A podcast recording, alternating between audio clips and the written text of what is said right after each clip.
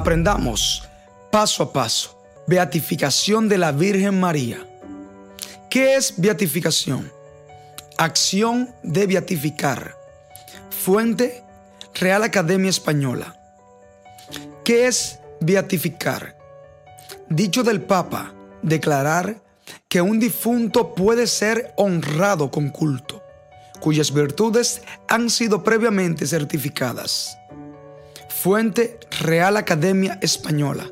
Declarar que un difunto puede ser honrado con culto. ¿Qué es culto? Honor que se tributa religiosamente a lo que se considera divino o sagrado. Fuente Real Academia Española. ¿Qué es venerar? Dar culto a Dios, a los santos o a las cosas sagradas.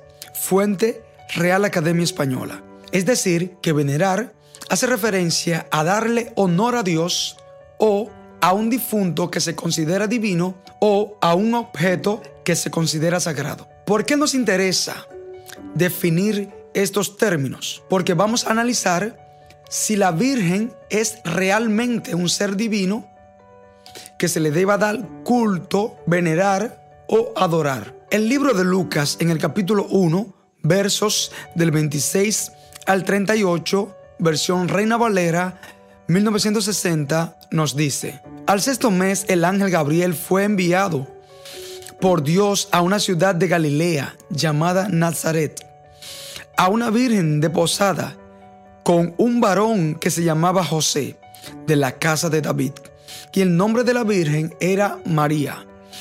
Y entrando el ángel en donde ella estaba, dijo, Salve, muy favorecida, el Señor es contigo, bendita tú entre las mujeres. Mas ella, cuando le vio, se turbó por sus palabras y pensaba, ¿qué salutación sería esta?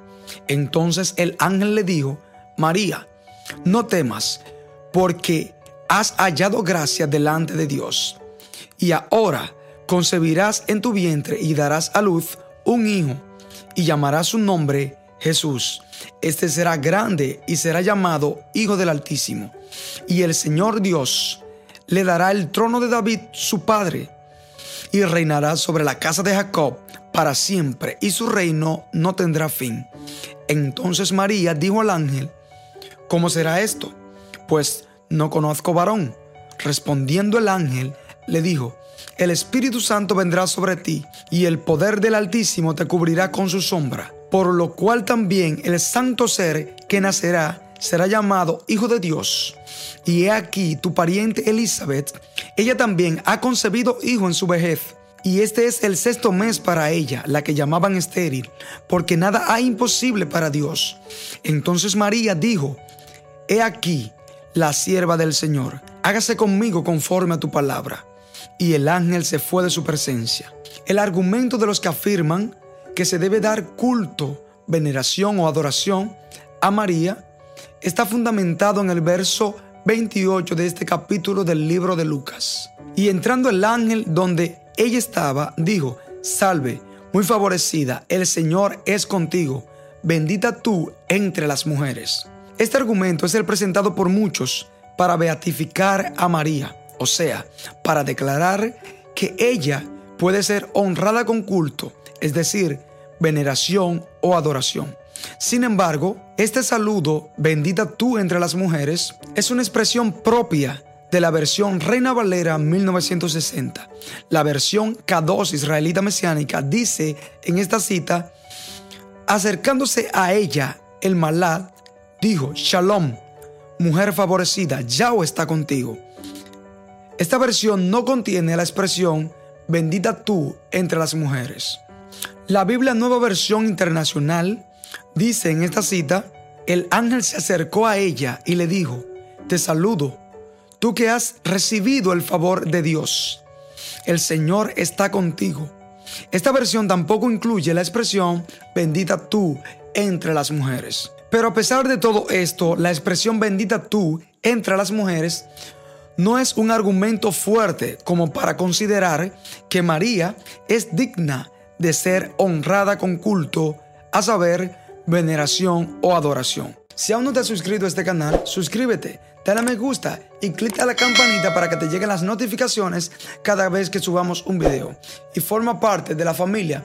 Aprendamos paso a paso.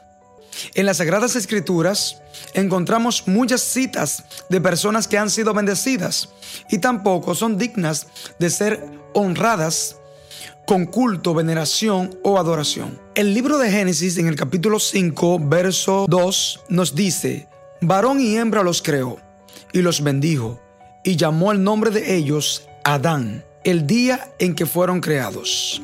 Libro de Génesis capítulo 9, verso 1. Bendijo Yahweh a Noé y a sus hijos y les dijo, fructificad y multiplicaos y llenad la tierra.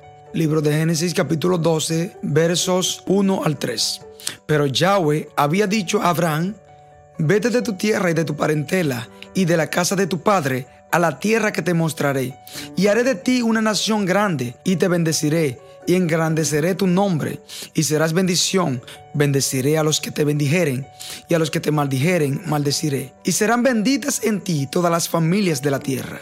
Libro de Éxodo capítulo 20, verso 24. Altar de tierra harás para mí y sacrificarás sobre él tus holocaustos y tus ofrendas de paz, tus ovejas y tus vacas, en todo lugar donde yo hiciere que esté la memoria de mi nombre, vendré a ti y te bendeciré. Segundo libro de Samuel, capítulo 6, verso 11.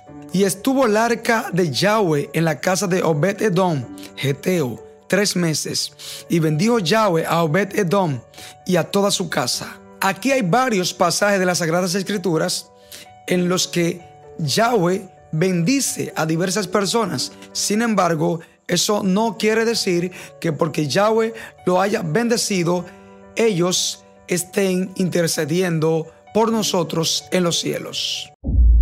Estás viendo Aprendamos paso a paso con Juan Carlos Cuello.